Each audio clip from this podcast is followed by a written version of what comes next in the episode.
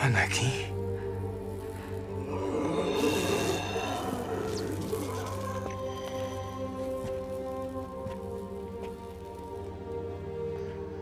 Anakin morreu. Eu sou. Eu sou o que restou.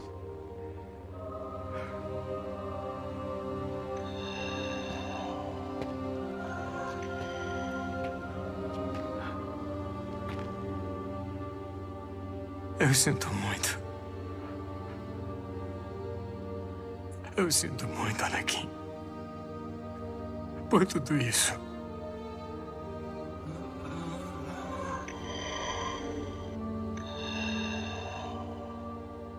Eu não sou sua falha. Obi-Wan. Você Não matou Anakin Skywalker.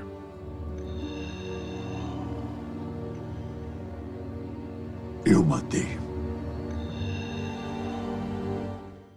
Hello there! Olá, estamos começando mais um Resenha Jedi, desta vez para discutir a parte 6, a derradeira, a finalíssima de Obi-Wan Kenobi. Pelo menos por esta temporada, porque já há movimentos e blá blá blá, e Kathleen Kennedy, se o povo pedir, se o povo clamar, talvez volte.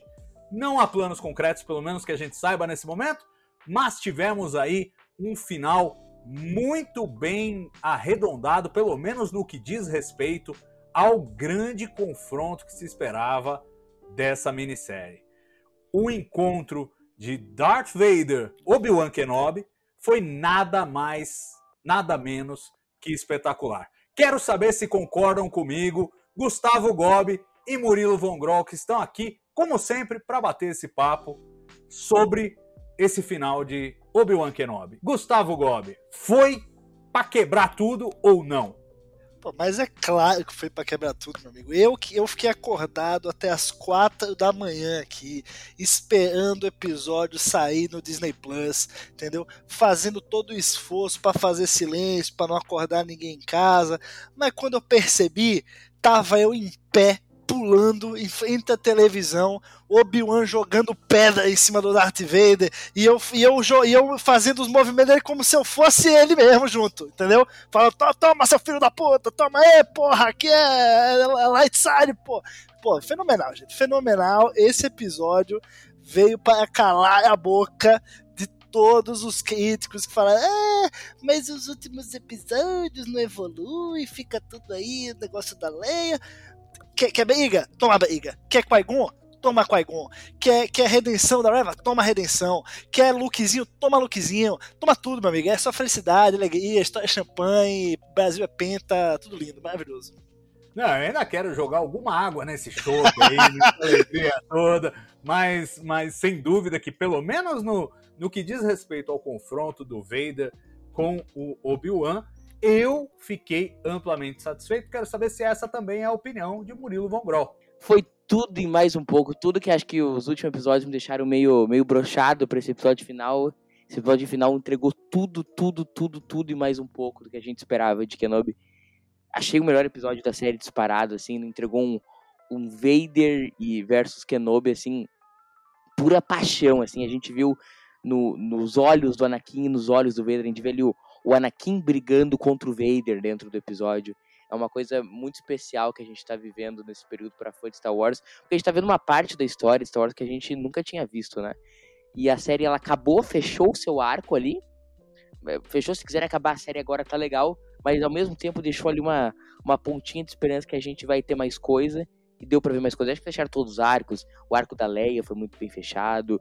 Do Vader. Eu acho que o Anakin terminou de termi virar Vader em Kenobi. Acho que esse é um, é um grande legado do, da série.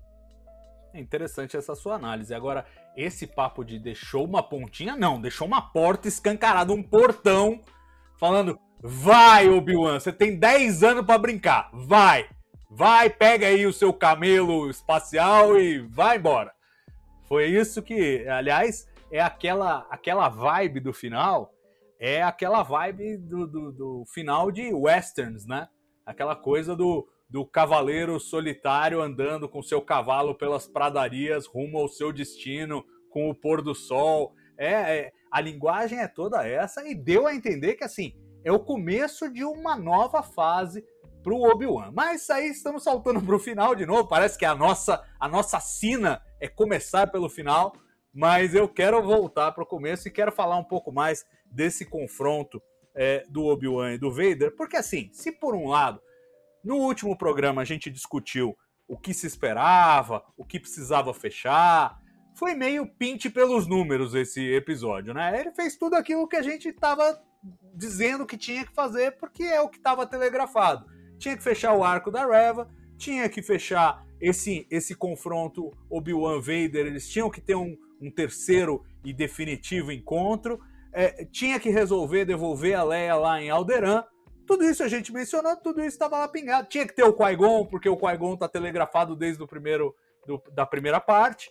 Então tudo isso meio que é, foi entregue do jeito que a gente esperava, sem muitas surpresas. Se isso é uma qualidade ou é um defeito, a gente pode discutir, acho que cada um vai ter a sua opinião.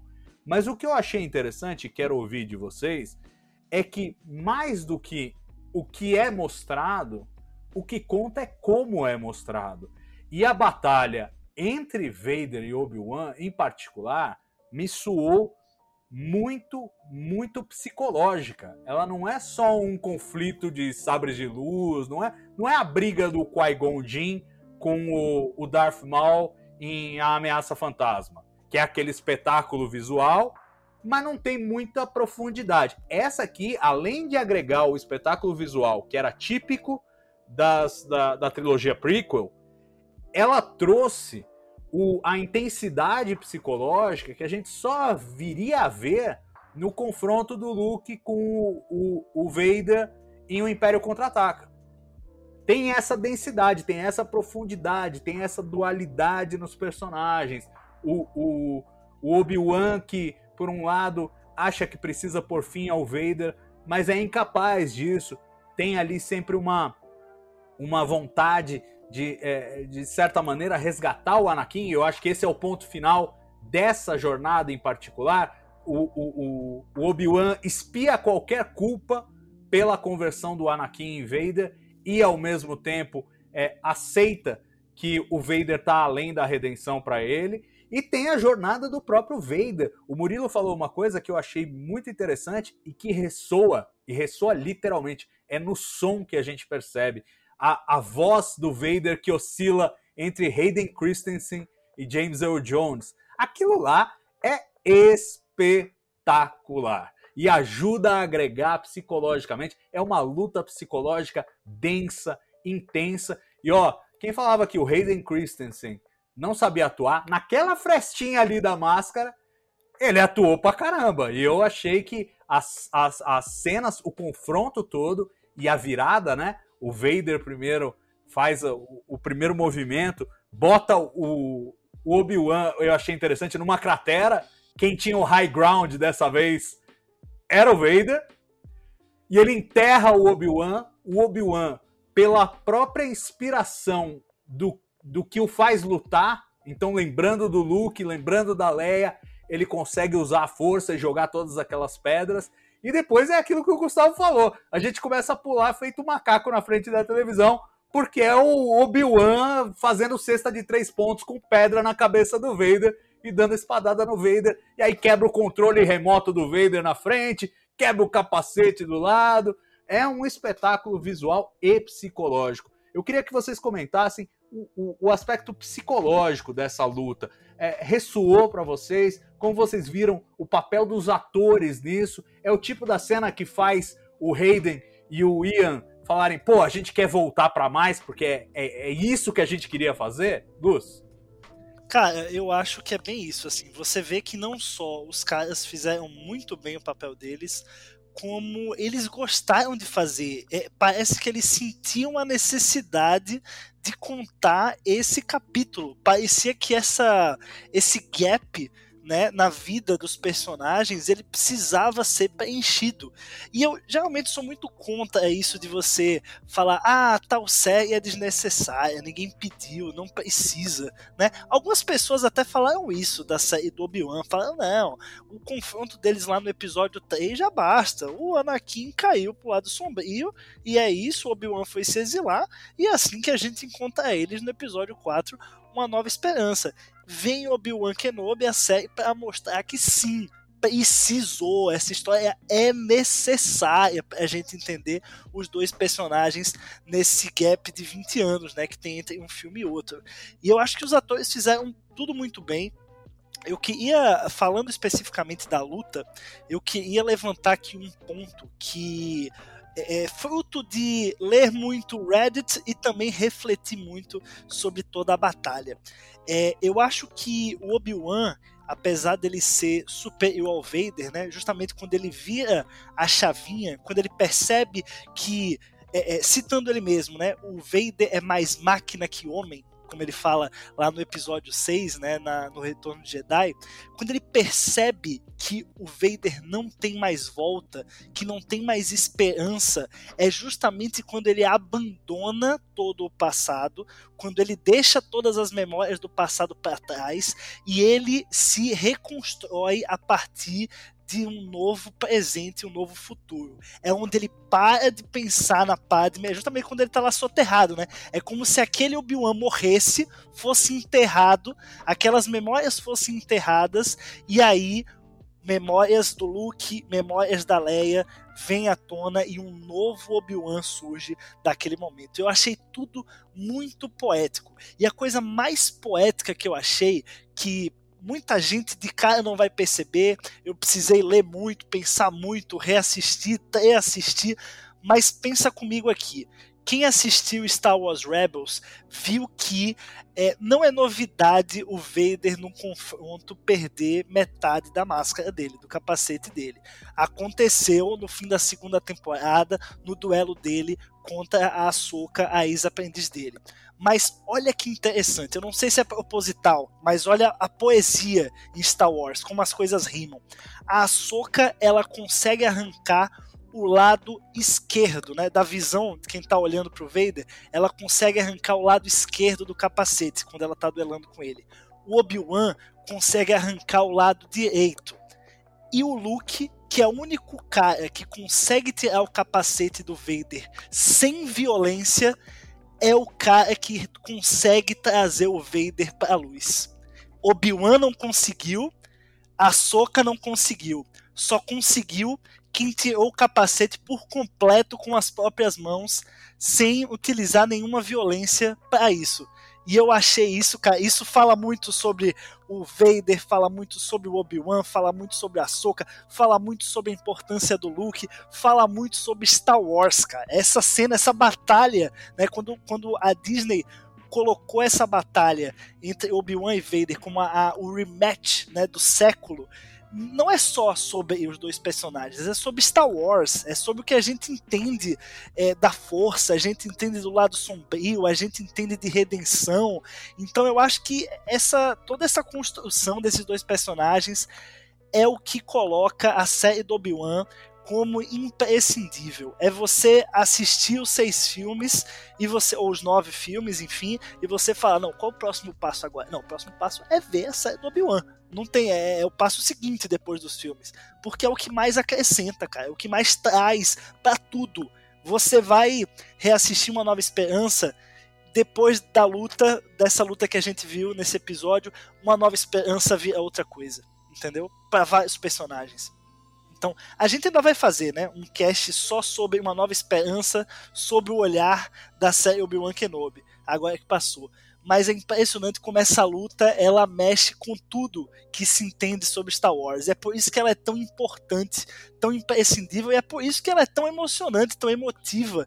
Né? Eu acho que essa virada de chave do Obi-Wan, quando ele percebe que não tem mais volta, é quando ele também consegue ver uma nova esperança, né? Ele vê que o, a esperança de novos dias, de novos tempos, do fim da opressão do império, a esperança não está no passado, ela está no futuro.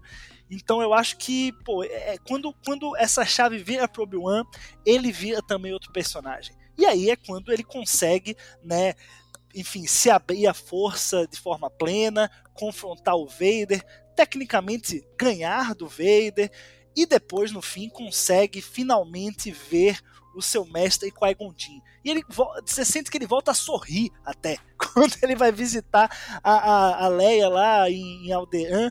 Ele tá sorrindo, ele abraça o Ben Organa sorrindo. Eu não lembro de ter visto o Obi-Wan sorrindo a série inteira. Então esse episódio é uma virada de chave completa pro personagem e que realmente constrói, é o início da construção, né, eu diria, do personagem para o que a gente vê numa Nova Esperança. É essa virada é, é o que estava faltando. Você não tem. No episódio 3, no fim, ele é um personagem. No começo do 4, ele é outro. Faltava preencher esse vazio. E para mim, ele tá muito bem preenchido agora. Já respondendo em relação à segunda temporada, você falou que, bom, tem possibilidade, né? Cara, eu acho que até tem. Eu acho que tem gancho, eu acho que abriram muitas coisas aí com a aparição do Qui-Gon e aquele final mas também se acabar agora, eu me dou por satisfeito e finge que aquela cena foi só uma, uma homenagem, né? Uma coisa só para encerrar o arco, deixar de uma forma bonita, né? A, a esperança de volta ali pro Obi-Wan e tá tudo bem. Eu acho que funciona se acabar agora, funciona se tiver mais. Eu realmente tô, tô extasiado, cara. É, é um sentimento com Star Wars que talvez eu não tinha desde o retorno de Star Wars é, em O Despertar da Força. Então eu tô não sei nem mais o que falar, já falei demais, é, é lindo. Star Wars é lindo, gente. Eu amo Star Wars, não tem como. não, pois é, e eu acho que você falou uma palavra-chave aí. Muita coisa legal pra gente discutir em tudo que você falou, mas eu vou puxar uma palavra-chave que é o renascimento do Obi-Wan. É, não só porque é exatamente isso que representa, até, é, até visualmente, né? Porque ele sai das entranhas da Terra é, é como renascido mesmo e desenterrado, literalmente desenterrado e renascido ou, ou ressuscitado, é, mas sobretudo porque essa é uma das etapas da tradicional jornada do herói que a gente vem martelando aqui, que a série seguiu, o exemplo de Uma Nova Esperança, seguiu a risca essa ideia do monomito, essa decifração aí da, do, do padrão comum entre várias mitologias é, do mundo na jornada do herói, e ela passa justamente pelo desafio supremo e depois por essa ressurreição. O personagem, ele, o herói, é, ao cumprir a sua missão, ele sai renovado, ele sai de um outro jeito e a gente tem a conclusão do arco. Quero ouvir do Murilo exatamente se ele teve, se ele fez essa leitura de que o Obi-Wan está renascido após esse encontro com o Vader, inclusive aceitando aquilo que ele apresenta para o Luke em Uma Nova Esperança como a verdade de um certo ponto de vista, que é Anakin Skywalker foi morto por Darth Vader, que é algo que literalmente é dito pelo Anakin barra Vader nessa, nesse confronto. E, e, e sugeriu para ele algo no sentido de não fui eu que causei isso.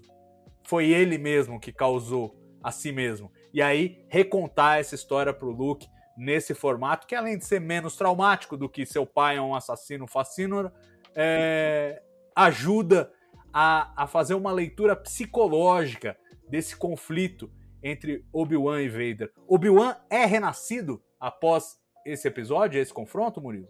É, vamos, vamos por parte. A gente, pode, a gente pode até traçar um paralelo. Vocês lembram como o primeiro episódio de Kenobi é depressivo? Os tons são muito dark, as roupas do Obi-Wan são muito dark, as feições dele são dark. A gente, como o Gus bem frisou, a gente vê o Obi-Wan sorrindo, a gente termina o episódio com o Obi-Wan com uma roupa com tonalidades mais claras, a gente vê ele sorrindo, a gente vê o sol. Então, esse tipo de tonalidade demonstra muito o tom que o episódio quer dar. Então, a gente vai vendo uma evolução no humor, no próprio humor do Obi-Wan. A gente vê o Obi-Wan também olhando para o futuro, como o Gustavo falou, ele, a gente vê ele lembrando do Luke, a gente vê ele lembrando da Leia, a gente ele lembrando pelo que vale a pena lutar, aqueles ideais que ele que ele conheceu lá no começo de quando ele estava na Ordem Jedi, ele voltou a ser o Obi-Wan que a gente conhecia do A Vingança. A gente vai lembrar que no primeiro episódio, esse episódio que é super dark, ele, ele fala pro não vou lembrar nem qual personagem que ele fala isso, que ele fala que ele não é mais um Jedi. no, no primeiro episódio. Vocês lembram qual personagem é? Não sei nem se tem nome, o, o Jedi lá que é É perseguido. Jedi que tá perdido em Tatooine lá, né? Ele fala que o Jedi, o do Jedi já foi. É, certamente na Lucasfilm ele tem um nome, mas, mas aqui a gente não viu o No nome. guia dele. visual da série vai ter lá o nome dele completo. Ah, enfim. Então ele diz pra ele que ele não é mais um Jedi. Então a gente vê naquele momento que ele, que ele renasce ali na, nos- nas pedras ali, que, que ele, ele relembra o, o quão Jedi ele era e o, o que que era no fim ser Jedi. Ser Jedi não é pegar um sabre de, como o Luke fala aí no, nos últimos Jedi, não é pegar um sabre de luz e sair por aí matando as pessoas. É, é saber pelo que vale a pena lutar. E, ele, e é isso que ele faz naquela cena ali. E a gente vê como tu falou a jornada do herói, ele vê ele voltando, a jornada do herói sempre fala em um herói voltar pra casa, né? E a gente vê ele voltando pra casa, limpando ali as coisas que ele tinha, ele conhecendo o Luke, que é a recompensa da jornada do herói, que é mais um ponto da jornada do herói. A gente vê mais esse ponto. Então, nisso eu concordo 100%. Só queria tocar nesse ponto da tonalidade que o episódio entrega. Porque a gente vai lembrar, como eu falei no primeiro episódio, todos os tons são hiper escuros, aqui a gente vê tons mais claros, e a gente vê isso na cena da luta do Anakin com tá, Anakin Vader com o Obi-Wan, que é a mesma coisa que a gente vê na cena da morte do Han Solo pelas mãos do Kylo Ren Despertar da Força. A gente vê uma dualidade ali do Anakin com o com o Vader, quando ele corta a face, a gente vê o olho do Hayden Christensen, e, é- e aquela história, é a voz do Hayden com a do James Earl Jones o tempo inteiro. Mas a gente vê, vocês tentem percebam, quando é tipo entre aspas o Anakin falando, é refletindo o sabre do Obi-Wan azul quando é o Vader falando, reflete o sabre vermelho do Vader. E eu juro que eu senti muito o Anakin naquela cena ali, que ele fala que não foi o Vader, que não foi o Obi-Wan que, que, que causou aquilo Anakin, mas sim o Vader. Eu senti, ao mesmo tempo que depois vai falar o que o Vader fala ali, eu senti um pouco do Obi-Wan, Obi-Wan, não, desculpa, do Anakin, querendo tirar aquele fardo do, do Obi-Wan. Eu senti ali a dualidade, que no fim o Vader vence, porque no fim a câmera corta ele pelo lado esquerdo, ele fica todo vermelho, com uma cara de ódio, assim, e vai lá atacar o Obi-Wan, mas a gente vê essa dualidade. Vocês lembram quando o Kylo Ren vai lá matar o Han Solo? Na parte que ele hesita, a, a cara dele fica toda azul. Quando a- ele vai matar o Ren, o, Vai- o, Vader, o Han Solo, a cara dele fica toda vermelha, ele vai lá e mata. E acontece a mesma coisa aqui. A gente vê o Anakin azul, a gente vê o Vader vermelho. Então, cara, assim, os caras se esmeraram nos mínimos, mínimos, mínimos, mínimos detalhes nessa cena. Tudo é muito bem construído, tudo é muito bem narrado. E eu acho que ali, naquela cena que ele termina de falar, o azul, o, que o azul some, que ele termina de falar que não foi o Obi-Wan que matou ele. E o Obi-Wan fala, "Ué, meu amigo se foi mesmo ali. É ali o Anakin termina de existir e ali termina de nascer Darth Vader. Pra mim, óbvio, ele tá há 10 anos sendo Vader, isso é óbvio. Mas ali terminou qualquer lapso, terminou qualquer coisa, terminou a jornada ali do do Anakin e a do Vader vai continuar ali. Foi o ponto de inflexão. É, eu acho interessante como, assim, é, a, a sensação que eu tive foi a de que o Obi-Wan salva o Vader e o Vader salva o Obi-Wan.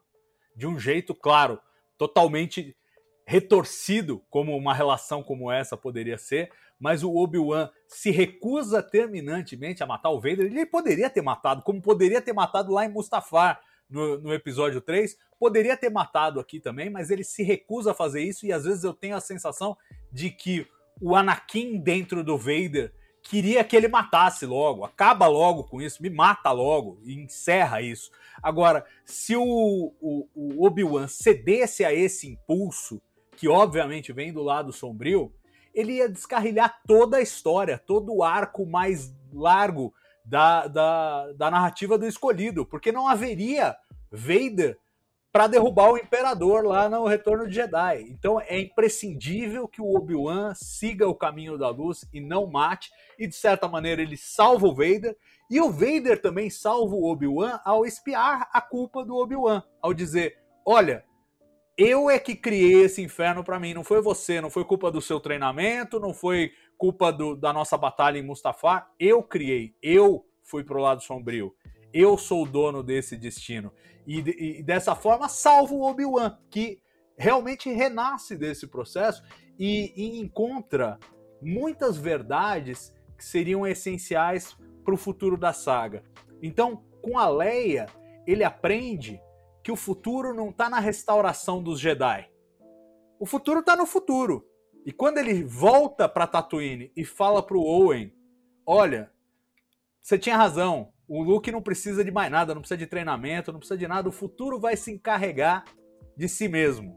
É esse sentido. Ele viu a Leia, que é filha de Anakin Skywalker, e tá encontrando o seu próprio caminho, e, a, e, e ela ganhar o coldre é muito representativo disso. Tipo, ela não vai seguir o caminho dos Jedi, ela vai seguir outro caminho, mas ela vai lutar pela justiça e pela galáxia do jeito dela. E o Obi-Wan, na cabeça dele, ao, ao aprender essa lição, ele fala: o Luke vai fazer a mesma coisa. Eu não preciso ficar aqui martelando, cercando. E ao mesmo tempo, é, fazendo essa transição que o Murilo menciona da primeira parte para a sexta parte, o Obi-Wan para de se esconder. Porque a gente comentou aqui em episódios anteriores, aquela coisa, não, eu preciso ficar aqui, eu tenho que cuidar do Luke e tal, e ficava só olhando de longe, na prática não fazia nada. Era ele se escondendo da galáxia, era ele se escondendo da história. A partir do momento em que o chamado à aventura é, faz ele deixar aquele, aquele local para ir atrás da Leia e resgatar a Leia, ele começa essa jornada de perceber que ele estava se escondendo atrás desse negócio de ah, vou ficar aqui cuidar do Luke. E agora ele tem a segurança, o tom do final do episódio, para mim, é muito claro de que ele tem a segurança de que não, o Luke tá bem aqui. As coisas, enfim, o perigo que tinha, que era a, Reva, que ficou sabendo é, que, que, que existe um Skywalker aqui, é, já se dissipou. E o Luke tá seguro. É só eu não ficar fazendo macaquice aqui para chamar a atenção dos outros que o Luke vai estar tá seguro. E aí eu vejo até uma motivação dele, pô, ele esvazia a caverna. Ele fala, acabou, minha, minha etapa aqui acabou. Por isso que eu acho que está muito telegrafado que existe possibilidade para uma continuação. É, se essa continuação vai ser só uma emenda com é, outras, outros elementos canônicos de Star Wars, eu estava lendo, é, Gustavo, você pode confirmar para mim, que o traje que o Obi-Wan aparece ao final, aquele traje é, menos solene, mais relaxado, mais civil, digamos assim, é o traje em que ele aparece nos quadrinhos quando fazem aventuras antes de Uma Nova Esperança. Ele tá com essa com esse visual mais leve. Então a gente vê essa transição.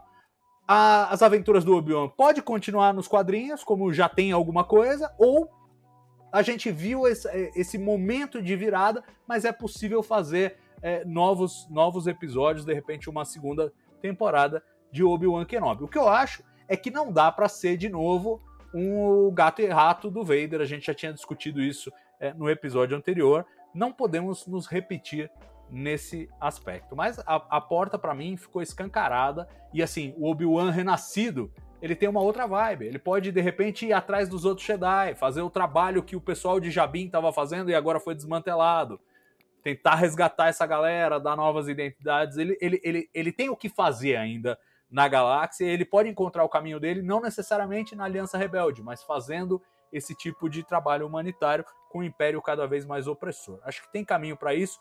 Quero ouvir de vocês se vocês acham que tem caminho para isso. É, e, e, e, e é o desejo pessoal de vocês. Vocês querem mais? O, o Gustavo falou: não, eu estou satisfeito. Se terminar assim, estou satisfeito mas você quer ou não quer mais Obi-Wan Kenobi, Gustavo Gobi? Cara, eu sou da filosofia do quanto mais melhor. Entendeu? Eu não tenho essa de ah, ninguém pediu por essa série, sabe? Ou ninguém pediu por esse filme. Arte é arte, gente. Ninguém pediu também Star Wars lá em 1977. E o George Lucas foi lá e fez entendeu? Então a, a, arte ela não precisa ser pedida, a arte é uma manifestação, né? É do desejo de quem a faz fazer com objetivo financeiro. Aí, aí, aí é outra história. Mas arte é arte, tá feito, não tá feito, você gosta ou não, tá lá. Dito isso, sim, eu gostaria de uma segunda temporada. Se eu acho que seria boa para o personagem ou seria boa para a franquia, aí eu já fico em dúvida eu já fico em dúvida porque não tem como você fazer uma segunda temporada melhor do que foi essa primeira. Porque numa segunda temporada você não pode colocar o Vader lá de novo. Já tá, já- esse, esse foi o último encontro dos dois personagens antes dos acontecimentos do Nova Esperança. Tem que ser. Eu acho que tá, tá muito bem costurado. Muito bem costurado isso. Então, beleza. Você vai fazer uma segunda temporada do Obi-Wan já sem o Vader. Você perde um puta desfalque já. Né? Você vai explorar a Reva, Reva vai virar um aprendiz do Obi-Wan, o Obi-Wan vai atrás de outros Jedi, vai encontrar o Cal Kestis do, do Jedi Fallen Order. Eu acho legal, eu acho interessante, eu até quero ver isso. Mas depois não vai dar para reclamar quando ficar todo mundo falando, ah, foi boa, mas foi pior que a primeira. Foi boa, mas foi pior que a primeira. Porque é o que todo mundo vai falar. Então é aquela coisa, faz, faz. Mas depois aguenta a bucha quando o hate cai. Entendeu? Eu, como sou vendido, eu quero mais, vou gostar, vou defender, entendeu? Eu não ganho nada da Lucasfilm para isso, mas se estivesse ganhando também, ia estar fazendo bem o meu trabalho. Porque, cara, Star Wars pra mim é, é, é muito maior, cara, do que pensar na indústria do entretenimento. Cara, não tô nem aí se, se ah, é legal ou não é legal, se as pessoas querem, se não querem. Se forem fazer, eu vou ver, eu vou gostar, eu vou, sabe? É o universo Star Wars, gente. Olha, olha o momento que a gente tá vivendo, pô. A gente, tá, a gente acabou de ver uma série de TV do Obi-Wan Kenobi. Vocês têm ideia disso? Eu, eu- na minha vida eu nunca imaginei que isso ia acontecer. Nunca imaginei que isso ia acontecer. Que o garotinho de 8 anos que viu lá no cinema em 2005 o episódio 3 ia estar agora com seus 25 anos vendo a porra de uma série do Obi-Wan protagonizada pelos mesmos caras que fizeram aquele filme lá que eu vi no cinema, cara. É, é surreal, é surreal. E que dois meses depois vai ter uma série do Cassian Endor, que é um personagem que foi introduzido no filme de 2006, né? Olha que riqueza de universo, olha o que está sendo construído agora. Então quem sou eu pra eu falar que não, não tem que ter uma segunda temporada do Obi-Wan. Se criarem uma história boa, se, se né, o Ian McGregor topar, todo mundo achar legal lá fazer, quer fazer, faz a história, mete mais Qui-Gon também, que, né, que pô, apareceu 10 segundinhos só, não deu nem pra, pra chorar direito quando eu vi ele. Então assim, eu, eu acho que pode, eu acho que eu vou ver e eu quero mesmo, né? Mas nunca vai ser a primeira temporada. A primeira temporada já foi o grande desbunde. Agora é, é rebarba, agora é, é resto assim do, do que der para construir. É, e falando aí, Salvador, do, do ponto que você tocou, dessa, dessa construção do, dos personagens, eu acho que, que, assim, cara, tem momentos nesse episódio que, assim, são nitidamente fanservice, e aí sim eu estou falando do Hello There, né? Que eu acho que todo mundo. Eu pelo menos não esperava. Eu até tinha na minha mente algo tipo assim, não, eles vão, vão encaixar um Hello There em algum lugar. Né? Eu, eu, eu achei que eles iam pegar essas, esses memes que, que alguns trechos, algumas partes de Star Wars se tornaram introduzir na série para satisfazer os fãs. Eu achei que o, o Vader, quando soterrou Obi-Wan, ia falar algo tipo, Now I have the higher ground, né? Alguma coisa assim. Eu tava pronto. O Vader lá, eu falei, é agora, é agora, é higher ground, é higher ground, e não veio, né? Mas assim, não fiquei decepcionado. Mas aí eu foquei tanto nisso que esqueci do Hello There. Quando ele chegou perto do Luke, eu acho que eu tava tão emocionado, falando, meu Deus, o Lukezinho, o Obi-Wan, caralho, tá acontecendo aqui na minha cara. Pô, quando ele viu, ele falou Hello There, eu desmanchei. Eu desmanchei, falei, puta que pariu. Então assim, tem, são pequenas coisas nesse episódio que eu acho que é aquilo que você falou, cara a gente já tinha telegrafado. Né? Porque a gente é fã, a gente pô, conhece muito bem a história dos personagens, a gente sabe o que vai agradar a, a grande parte dos fãs, a, a, gente sabe o que vai funcionar para deixar o coração do fã quentinho, né? E no final é, é, tudo que foi telegrafado acaba acontecendo, mas como é bom ver tudo acontecendo, né? Uma coisa é você ir lá teorizar e falar não, não, tenho certeza que vai aparecer o Qui-Gon, né? Não é possível, tá falando do Qui-Gon desde o começo, né? E outra coisa é a porra do Qui-Gon aparecer. Outra coisa é, é o, o Liam Neeson, cara. Regravar lá, o cara já tá velho, mas foi lá, regravou 10 segundinhos ali, botou a roupa do Jedi, arrumou a barba, foi lá, gravou, apareceu. É, é outra coisa, entendeu? Então eu acho que esse episódio, apesar de já ser todo telegrafado, como você falou, como é gostoso ver o que a gente telegrafou. É verdade. Sobre o Qui-Gon Jinn, que eu sempre quis ter visto, é um personagem que me fascina desde a ameaça fantasma e finalmente volta às telas. Tá com uma escoliose ali, né? Tá meio curvado ali, tá, tá precisando fazer um tratamento na coluna, mas fora isso, tá inteirão. Gostei muito. Quero ouvir do Murilo também a opinião dele sobre possibilidades de continuação, se é bom, se não é, se ele quer, se ele não quer. E, e tocando nesse aspecto que o, o, o Gustavo falou, é, se a gente vai para uma. Na hipótese de uma segunda temporada, se a gente vai sem Vader.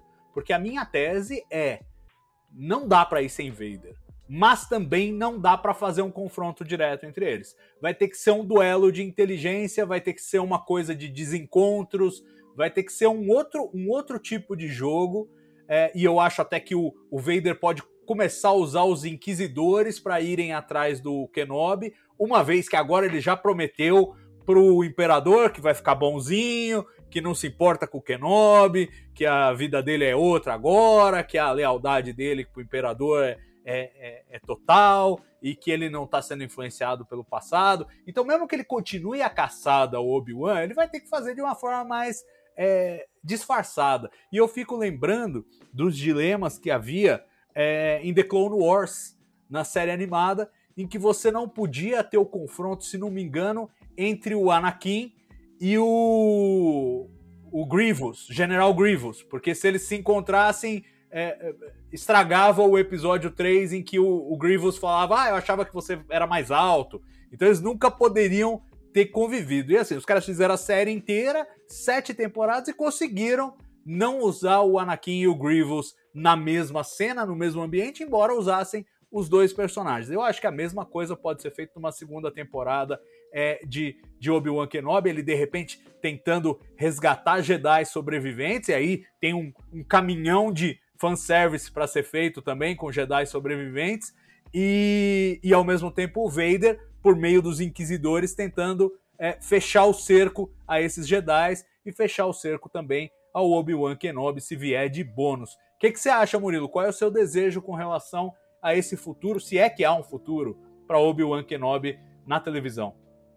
Vamos lá, por partes. Primeiro, fazer uma advogar em causa própria. Que no primeiro Resenha Jedi eu falei que o Qui-Gon ia aparecer no último episódio da série. E foi mais um que eu acertei. Voltando a falar da série, eu acho assim, cara. Eu tô que nem o, Ana, o Vader no metade do episódio. Eu tô, tô, tô com dois corações nesse sentido, assim. Porque eu acho que, cara, puta, mais uma temporada com o Ian McGregor, mais uma temporada com o Obi-Wan, é uma coisa que a gente não pode sair desperdiçando. Mas por outro lado, ficou tão amarradinho, o final ficou tão certinho, entendeu? Eu não sei se precisa. E o meu lado, arauto do cânone, fica meio assim, porque assim, o Obi-Wan que a gente encontra lá em Uma Nova Esperança é um cara que não tem nem como sair de Tatooine. Eu não sei como orna esse cara com o cara que tá aí dando bando na galáxia.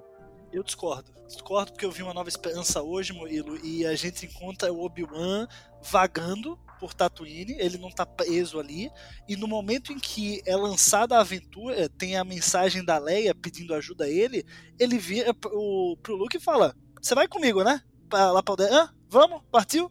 Ele não, tem, ele não tá preso lá. Ele não tá preso lá de forma nenhuma. Ele não hesita em sair embora. Quem hesita é o Luke. Mas o que eu tô dizendo é o seguinte, ele precisa do Han Solo pra ir. Ele não tem uma navezinha lá esperando ele para vazar. Ah, mas ele sabe onde encontrar um cara como Han Solo, ele sabe o caminho, igual ele sabe aqui em Obi-Wan Kenobi. Não, acho que não tem essa presa, não.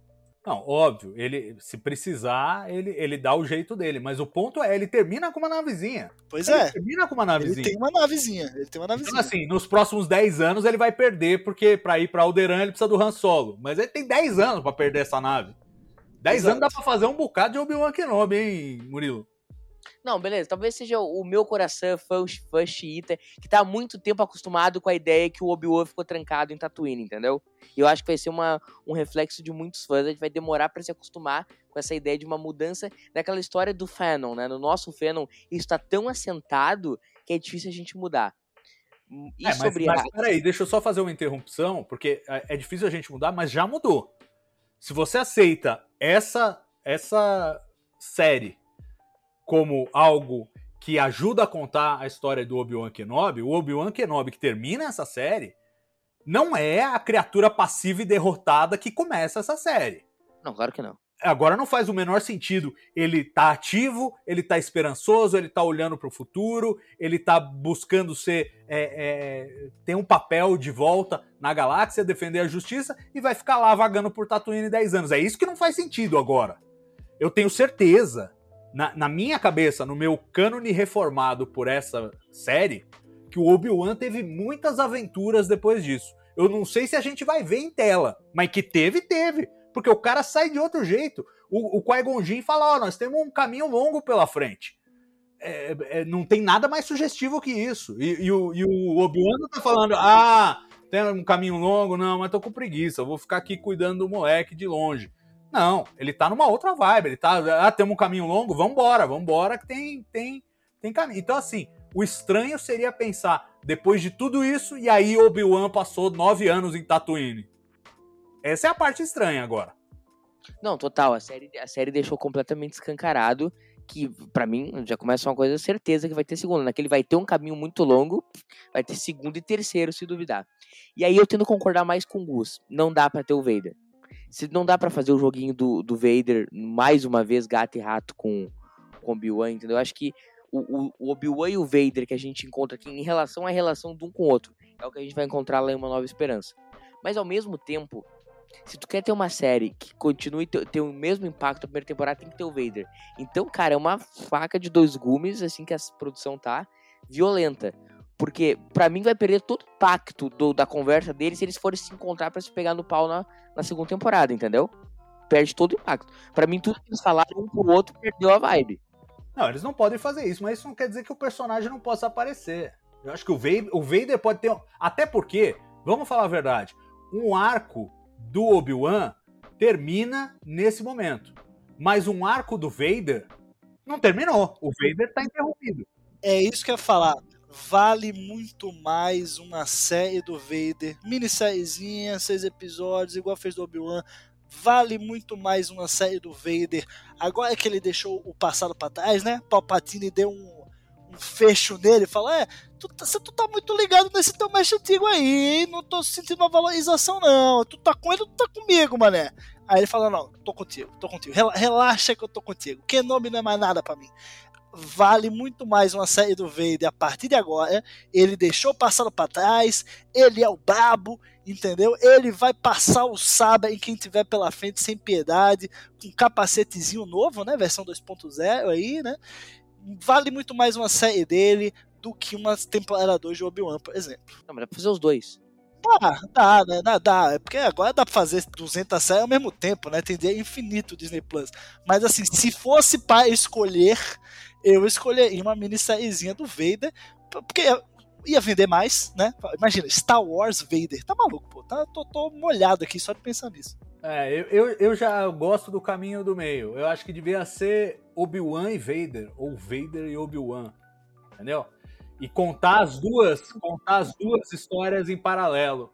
Porque eu acho que, de novo, a gente cria esse problema do ah, como é que, como é que Obi-Wan vive sem Vader e como é que Vader vive sem Obi-Wan? Eu acho que eles, eles convivem ainda no mesmo universo. A diferença é que agora o Vader não sabe onde está o Obi-Wan, não tem mais a Reva para fazer aquela caçada implacável, o cara meio que começa do zero isso aí. E ao mesmo tempo prometeu pro imperador, ó, não, não vou atrás. Então ele vai ter que achar um outro caminho. Se ele continua secretamente maquinando para pegar o Obi-Wan, que eu acho muito crível, é, até porque ele também continua maquinando em derrubar o imperador em algum momento. Só, só é inconfessável isso, mas a gente sente pela trilogia clássica que esse é o objetivo dele a longo prazo. É, eu não vejo por que, que não possam fazer isso paralelamente. Agora, de novo, é como o Gus falou: com o dinheiro infinito do Disney Plus, eles podem fazer o que eles quiserem. Podem não fazer nada, podem. Ah, vamos fazer outra coisa. Podem fazer Obi-Wan, podem fazer Vader, podem fazer Obi-Wan e Vader. Eu acho que tá tudo em aberto e tudo é possível. Vale a criatividade. E uma coisa que há de se destacar, vocês ficam ressaltando o lado negativo, que é ah, pô, se, se tiver uma segunda temporada não pode ter um confronto Vader Obi-Wan, porque isso já foi, seria uma, um, um, retrocesso e tal, não sei o quê. Mas por outro lado, a gente entra para uma segunda temporada em que é céu azul. Pode acontecer qualquer coisa. porque a gente não tá preso a essa ideia de que, ah, não, tem que ser o confronto com o Vader, tem que ser o caminho do Obi-Wan para resgatar a esperança. Tem, não, pode ser qualquer outra coisa. Obi-Wan vai resgatar a Queen Voss, sei lá, e vai com o fantasma do Qui-Gon Jinn, e o Vader tá comandando os, os, os é, inquisidores para desbaratar um esquema de esconder Jedi. E aí no final eles têm um duelo de mentes, mas eles não têm um duelo físico. Acho que dá para fazer, acho que não. É, eu acho que todo mundo vai entender que não dá para ter pancadaria Vader Obi-Wan toda a temporada, porque senão vira, vira palhaçada mesmo, estraga o negócio. Mas eu acho que todo mundo vai, vai olhar com outros olhos do tipo, agora eu não sei o que acontece, agora eu não sei o que vem. E isso é legal também. Gente, não podemos terminar esse episódio sem falar do arco da Reva, porque é um arco importante também, é, tem a sua relevância. Eu acho que é o ponto fraco deste episódio, mal resolvido. Não que ele seja ruim, mas eu acho mal resolvido. E a vibe que eu tenho dela é assim: é outra personagem que a gente precisa ver de novo. A gente precisa rever porque não terminou não terminou a jornada dela. Ela termina ganhando na prática uma segunda chance. O que isso quer dizer? Como isso se traduz na personagem que ela vai vir a ser? Então acho que é outra personagem que tem um caminho para continuação muito forte, tem um clamor pela continuação, eu quero saber como ela continua, mas eu achei um pouquinho mal resolvido nesse nesse segmento. Quero ouvir de vocês o que vocês acharam desse arco da Reva. Vou começar pelo Gustavo que cantou que ela ia ter uma medida de redenção ali. Teve de fato. Eu não estou inteiramente convencido dessa redenção, mas quero ouvir você, Gus. O que, que você achou desse arco da Reva? Cara, eu, como eu havia falado no cast passado, é, eu realmente, pô, ela ia se redimir. É, eu não esperava que ela pô, ela, beleza, ela já estava escrito que ela ia atrás do Luke, mas todo o paralelo do Luke criança com ela se vendo criança, eu, eu, eu não, não vi isso chegando, e eu achei isso até uma boa saída, porque, assim, condições normais, temperatura e pressão, ela ia passar o sábio no Luke e já era, né? Então, assim, precisava ter alguma coisa que segurasse ela. E se também fosse o Obi-Wan chegando no, em Tatooine como um Deus Ex Machina e salvando o Luke lá, né, daquela coisa super heróica e tal, também não sei se ia ser tão legal. Então, assim, das opções que me vem à mente, a opção que foi colocada para mim foi a melhor. Se é a melhor possível, se alguém tem uma ideia melhor, eu não sei, né? Os fanfiqueiros que vão, vão me mostrar isso aí mas do que se passou na minha mente de possibilidade, essa foi a melhor. Ela enxerga no Luke ela mesma, ela resiste. Isso mostra como ela não é o Vader, né? Ela e, e no primeiro momento ela acha que ela falha por conta disso. O Obi-Wan mostra para ela que na verdade é por isso que ela é melhor que o Vader, porque ela segurou, porque ela resistiu, ela não foi lá e matou criança que nem o, o o Vader fez, né? O Anakin fez. Então, assim, eu gostei do que foi construído, cara. Se podia ser melhor, eu fico aguardando aí alguém me apresentar uma solução melhor. Mas eu assisti, eu achei legal, achei bacana como ela trouxe o, o Luke nos braços. Achei, porra, muito inteligente como o Luke ficou desacordado antes dela sacar o sabre de luz para preservar o canon, né? Porque o Luke, ele, antes de uma nova esperança, ele nunca tinha visto um sabre de luz. Tanto é que ele pega o sabre e olha assim, acha super interessante, fica girando, né? Então ele não poderia ter visto um sabre de luz antes. Então quando ela saca, ele já tá desacordado. Então eles, eles encaixaram muito bem as peças ali para deixar tudo limpo, bonitinho, para o que vai ser construído lá na Nova Esperança. Agora, isso que o Salvador falou, eu concordo 100% ela agora é uma página em branco, cara. O que ela quiser fazer da vida dela, ela vai fazer. Se ela quiser continuar fazendo mal, ela vai poder fazer o mal. Se ela quiser fazer o bem, ela vai, ela vai para fazer o bem. Ela vai escrever a história dela. E essa virada de chave é muito legal, como os personagens principais todos viram a chave nesse final de, de temporada. É a Leia percebendo que o negócio dela não é ser senadora, é ser uma rebelde, é ir pra luta entendeu? É, é, é pra galera, ela quer quer estar tá do lado do povo, ela quer liderar, ela quer fazer acontecer.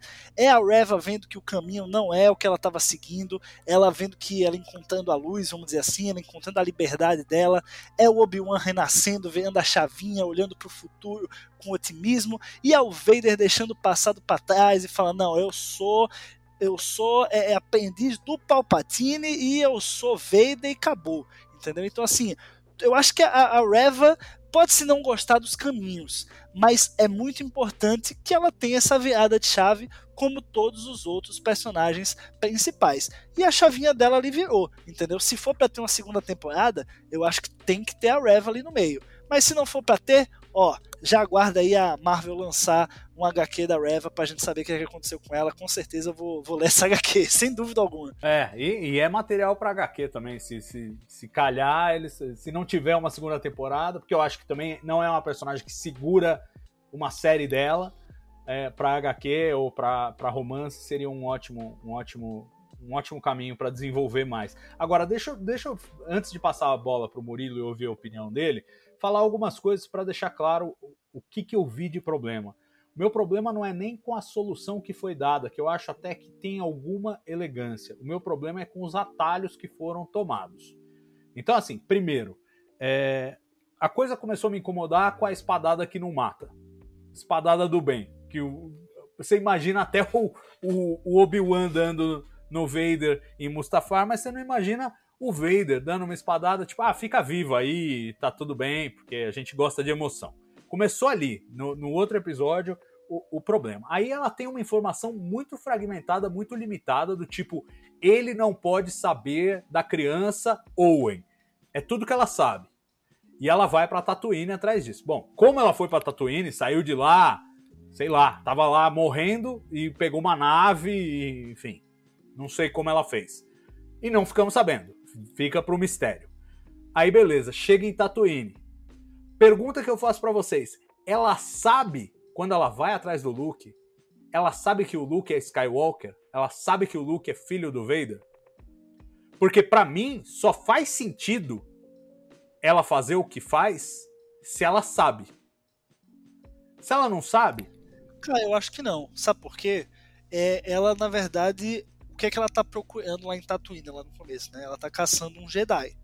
E ela descobre no, no episódio passado que o Owen tá escondendo um menino que é Jedi.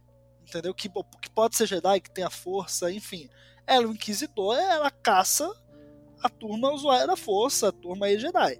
Então é aquela coisa, eu acho que ela, ela tá fazendo ali o trabalho dela, entendeu? Não, eu não, não sei se ela, eu acho que ela não dá. Ela, foi ela, ela cria o link, ela cria o link que o, o, moleque é filho do, do Vader? Ela foi demitida pelo ela foi ela foi demitida pelo Vader do pior jeito, do jeito que o Vader demite.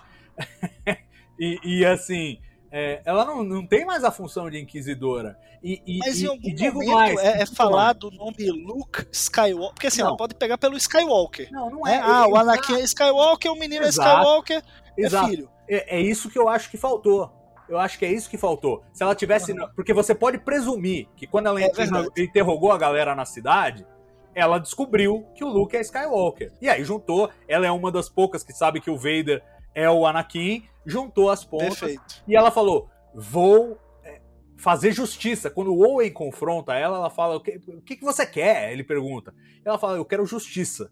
E o que, que é justiça na cabeça dela? É assim: o Vader matou os meus irmãos, matou todo mundo lá, a molecadinha do Templo Jedi. Eu vou matar o filho dele. Porque ele- ela fala, eu quero justiça. Exato. E isso só faz sentido se ela sabe, porque assim, se ela só sabe a informação que tá no holograma, que é assim, ah, o Vader não pode ficar sabendo, ele não pode ficar sabendo que essa criança existe, ela ia querer usar o Luke como isca pra atrair o Vader, que é quem ela realmente quer pegar. O fato dela decidir, não, vou matar esse moleque, é como se ela falasse, eu não posso pegar o Vader, mas eu vou machucar o Vader matando o filho dele. É, faltou essa ceninha aí, então. Faltou, Pra criar faltou isso para concatenar e consolidar o que eu acho que é uma solução boa. Porque só assim também faz sentido ela ter uma crise de arrependimento que faz ela repensar o- as decisões dela. Porque assim, essa mulher tá agindo como inquisidora há um bom tempo. Ela tá colhendo criança pela galáxia e entregando pro Vader faz um bom tempo. Ela sequestra uma criança no começo dessa minissérie.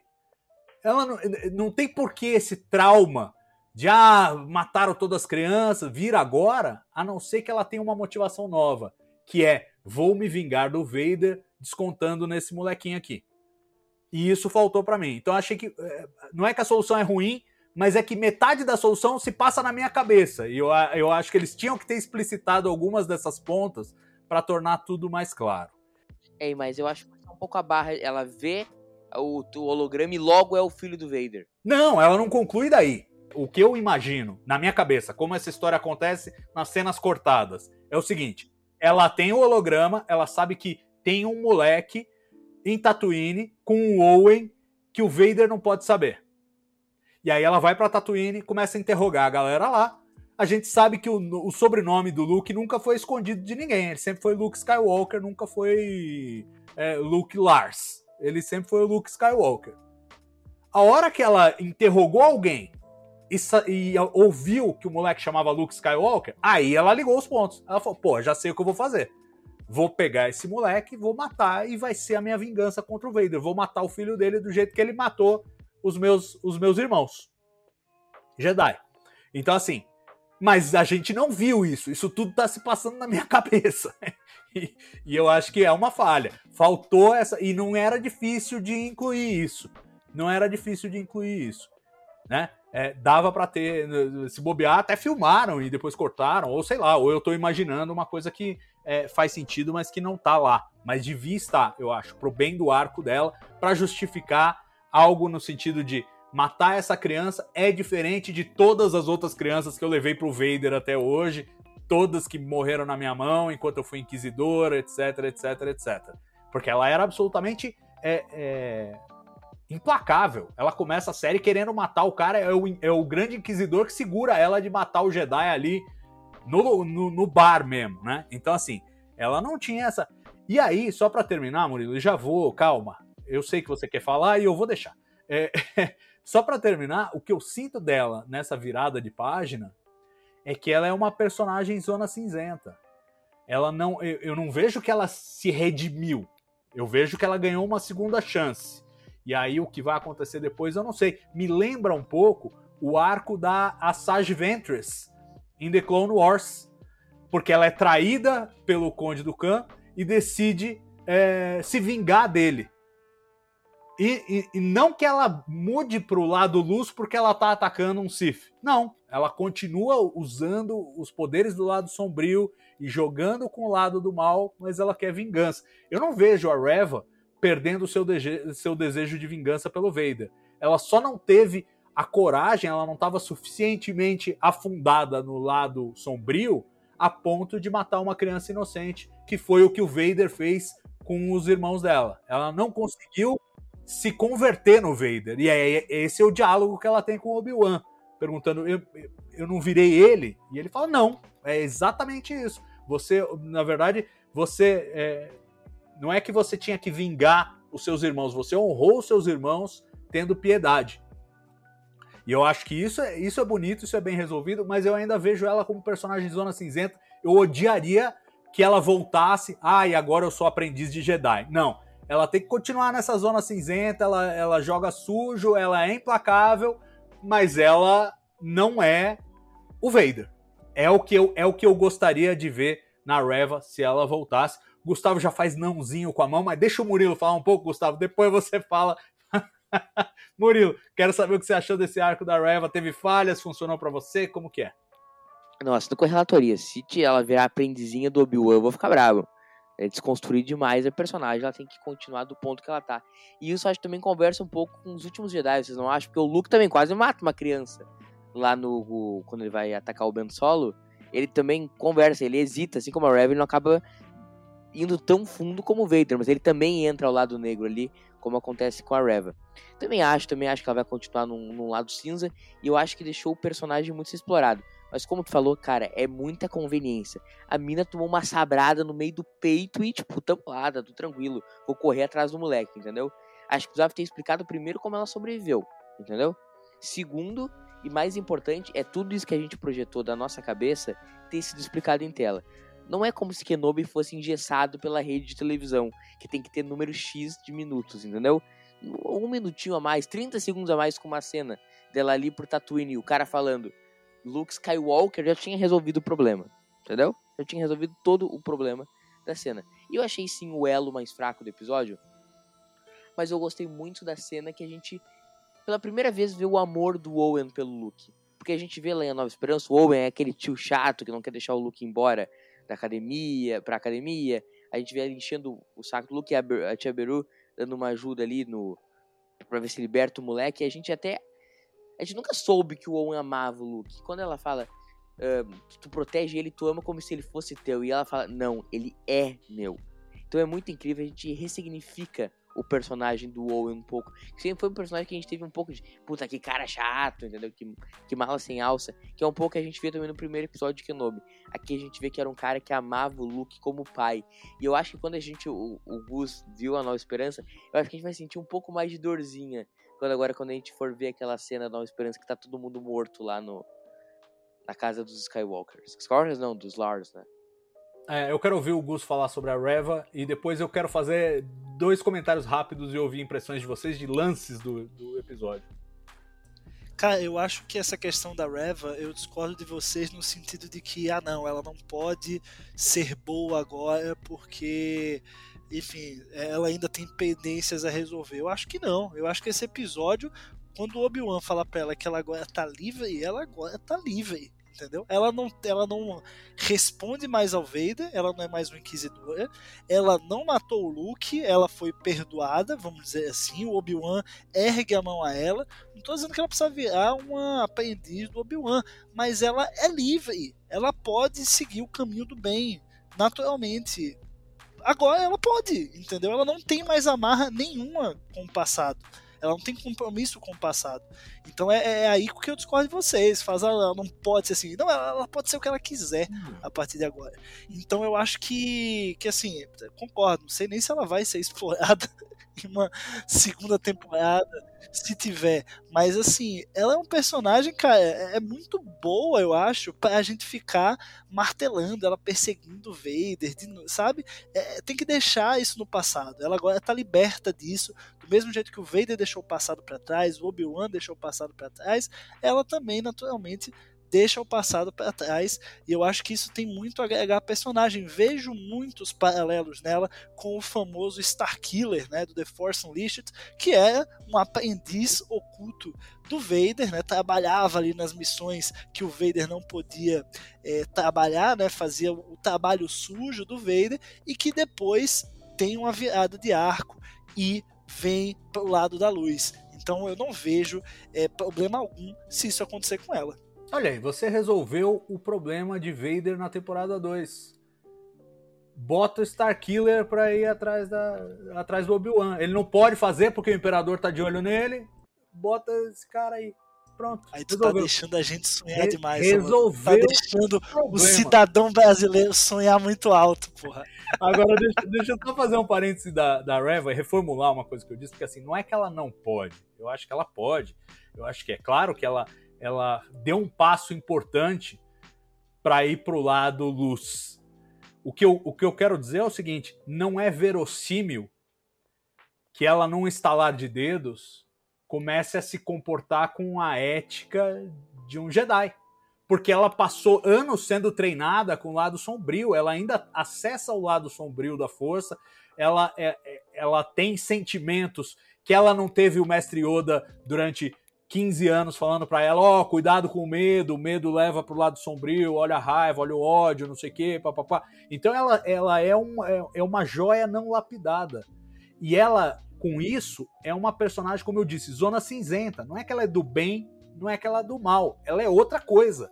Ela não é Jedi, não é Sith, como a Sage Ventress também não era. Ela era aquela coisa das irmãs da noite lá, uma coisa nem aqui nem ali. Nós estamos jogamos em outro time, é outra liga e, e eu acho que ela, é, fazer jus à personagem, seria dar esses tons de cinza a ela, em vez de simplesmente flipar numa segunda temporada, como por sinal aconteceu com Luke Skywalker na- nos últimos Jedi, como lembrou bem o Murilo. O trauma dele de ter chegado tão perto de uma atitude vaderiana jogou ele numa zona cinzenta, de onde ele só foi sair no, no, no, no final dos últimos Jedi.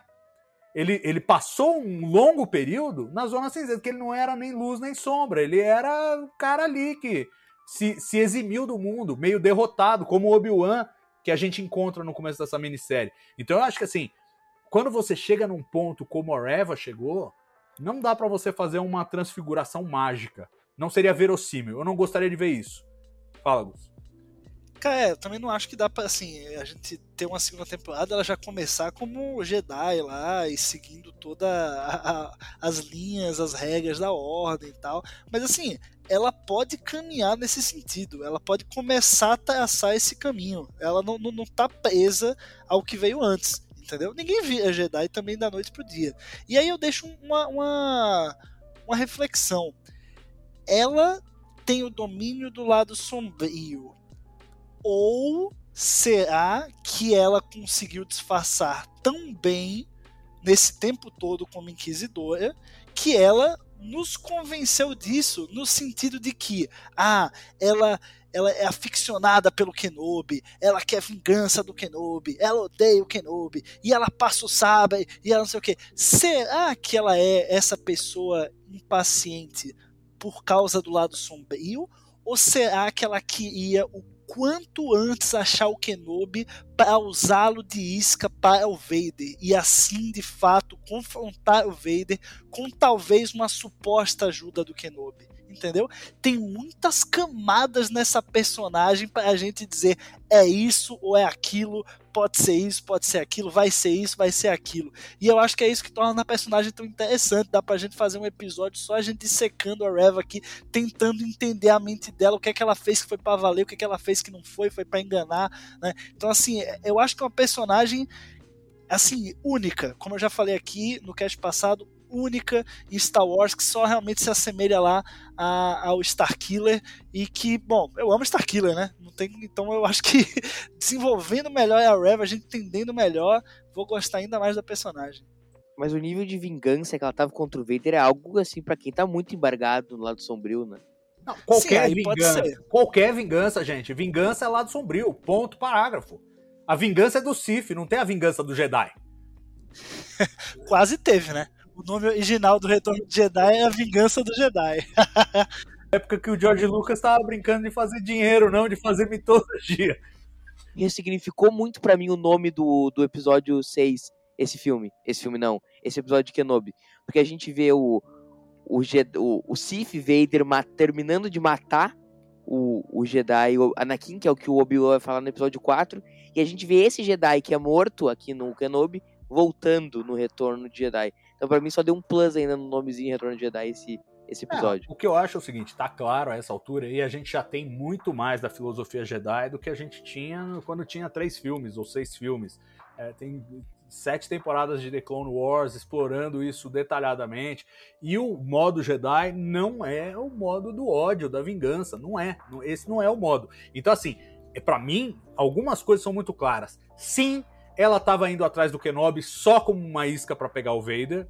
Sim, ela tá completamente, ou pelo menos estava completamente embebida no lado sombrio, porque ela fazia muitas coisas sombrias e matava gente à torta e à direita. Os caras penduraram o Jedi lá, meu. Os caras penduraram o Jedi em Tatooine, entendeu? Ela sequestrou a Leia. Tava disposta a matar quem, quem precisasse matar. Então, assim, claramente, lado sombrio assim na veia. Não quer dizer que não possa voltar.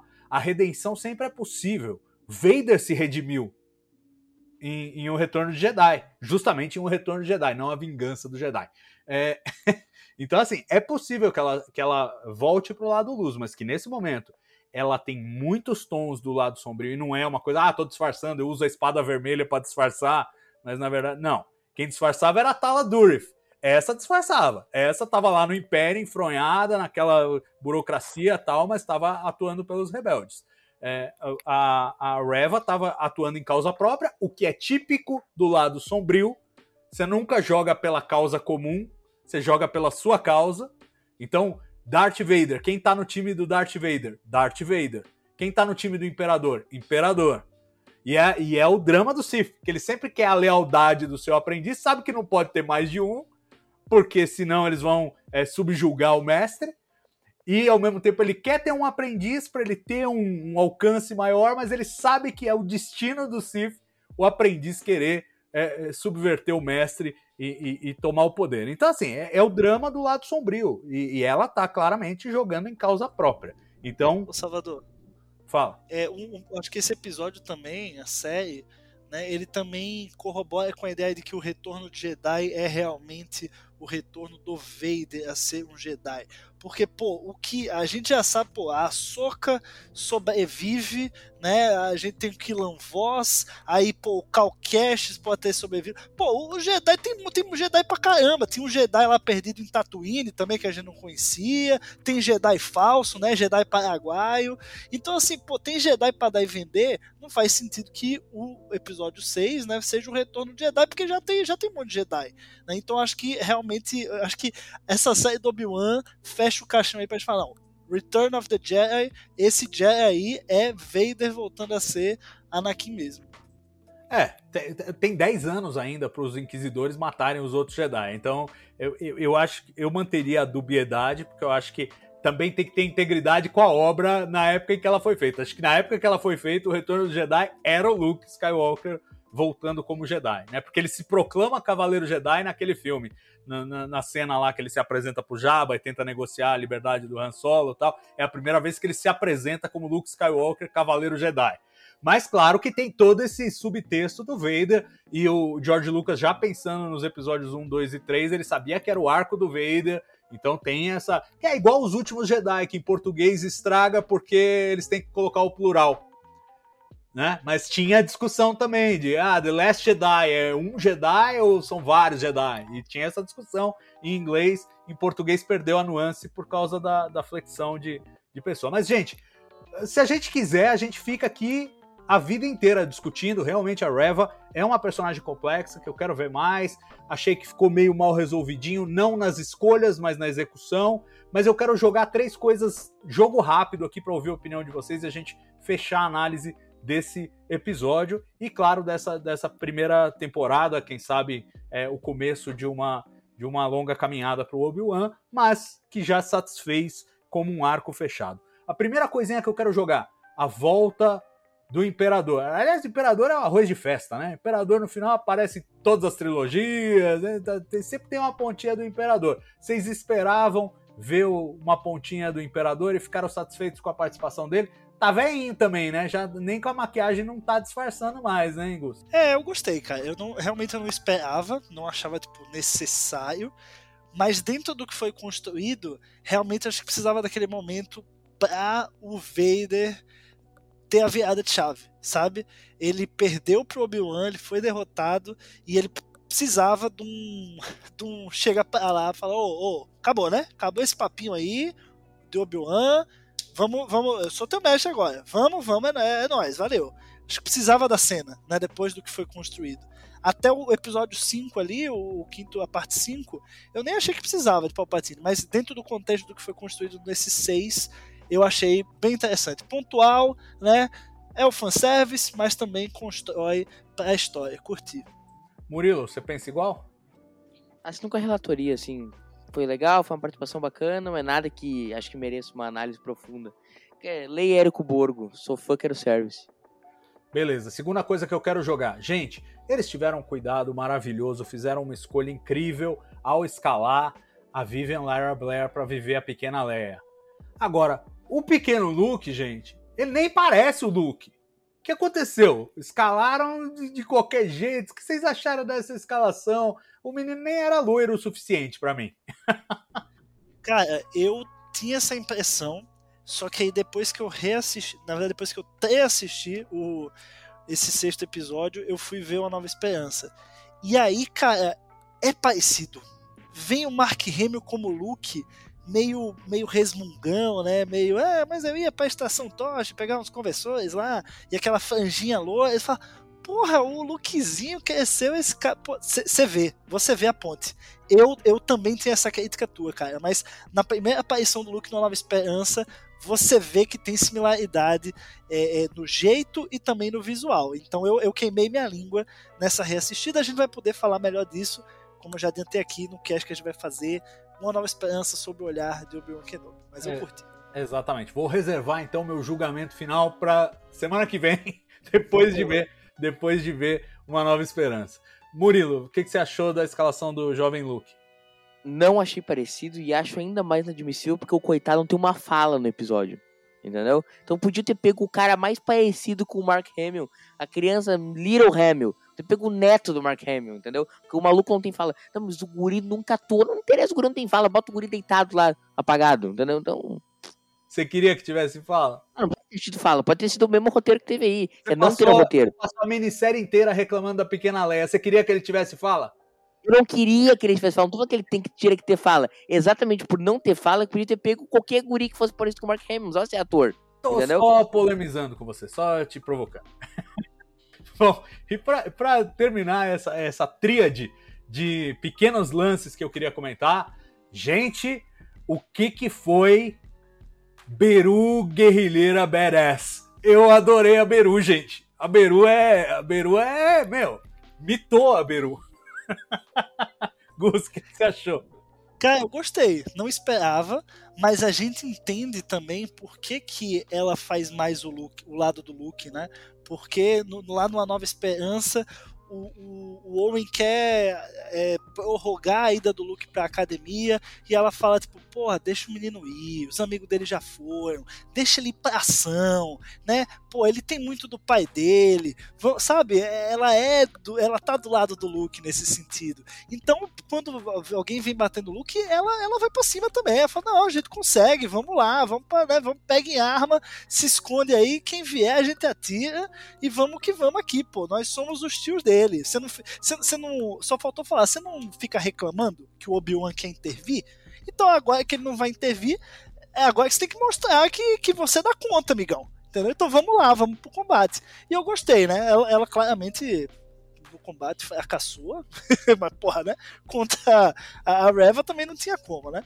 Mas assim, gostei da atitude. A atitude dela, eu, eu, eu até achei que podia ter uma dissonância, sabe? Uma coisa assim, ah, ela, eles vão lutar de igual para igual pra Reva. Não, não faz sentido, mesmo que a Reva esteja é, é, contundida ali, né? Tomou um sabre no meio da barriga. É, mesmo assim, ela ainda usa força, ela tem um sabre de luz, mas assim, achei que ficou legal e ficou. A, a, luta em si também ficou consistente com o que se esperava deles e da Reva naquele momento. É, eu, eu gostei muito da luta, eu acho que ela é, é, Ela leva em conta o fato de que a Reva tá ferida e ao mesmo tempo eles não são combatentes. E, e ela dura o que tem que durar e tem a, a dinâmica que tem que ter, eu acho. Eu gostei. Agora, a Beru, a atitude da Beru, isso sim me, me, me deixou entusiasmado, eu gostei muito. E, e você falou do, da relação dela com o Owen, ela dá um crawl no Owen. A hora que o Owen fala, pô, é, o Ben sumiu tal, não sei o que, e ela é culpa de quem, né? Tipo, você fica mandando o velho embora, aí a hora que a gente precisa do velho, o velho sumiu. Eu achei muito bem. Queria ouvir do Murilo, que estava aí elogiando, é, fazendo suas, é, é, suas homenagens, rendendo suas homenagens ao Owen. Vai render homenagem a Beru também ou não? Vamos, vamos render. Tu tá quase pedindo spin-off da Tia Beru. O Salvador vai lá. Eu quero, eu quero o spin-off da Tia Beru. Enfim, depois das minhas homenagens aí ao Tio On e Tia Beru, agora, agora toda vez que eu vou ver uma nova esperança, eu vou chorar na cena que eles morrem, entendeu? Agora viraram grandes heróis na minha vida, o Tio On e a Tia Beru. Ressignificou os personagens. Achei mara. Queremos spin-off da Tia Beru, só que dessa vez com leitezinho azul, né? Sem leitezinho azul não adianta. Putz, é, e, e, é isso mesmo, né? Ver o esqueletinho lá vai ter um outro impacto agora, hein? Putz, é vai. mesmo. É, verdade. É mais um assunto para a próxima semana de Resenha Jedi, porque acabamos de cobrir os seis episódios dessa minissérie Obi-Wan Kenobi, que pode acabar virando série, vamos ver se vai ter outra temporada ou não. E para a semana que vem já temos aqui outro encontro marcado, porque vamos rever Uma Nova Esperança. Então você aí em casa, reveja também para a gente bater um papo junto e analisar Uma Nova Esperança à luz do que vimos na minissérie Obi-Wan Kenobi. Gus, Murilo, quero agradecer muito a presença de vocês. O papo foi fantástico, a todo mundo que nos ouviu e voltamos com mais resenha Jedi para analisar uma nova esperança na semana que vem. Um grande abraço e que a força esteja conosco. Até lá!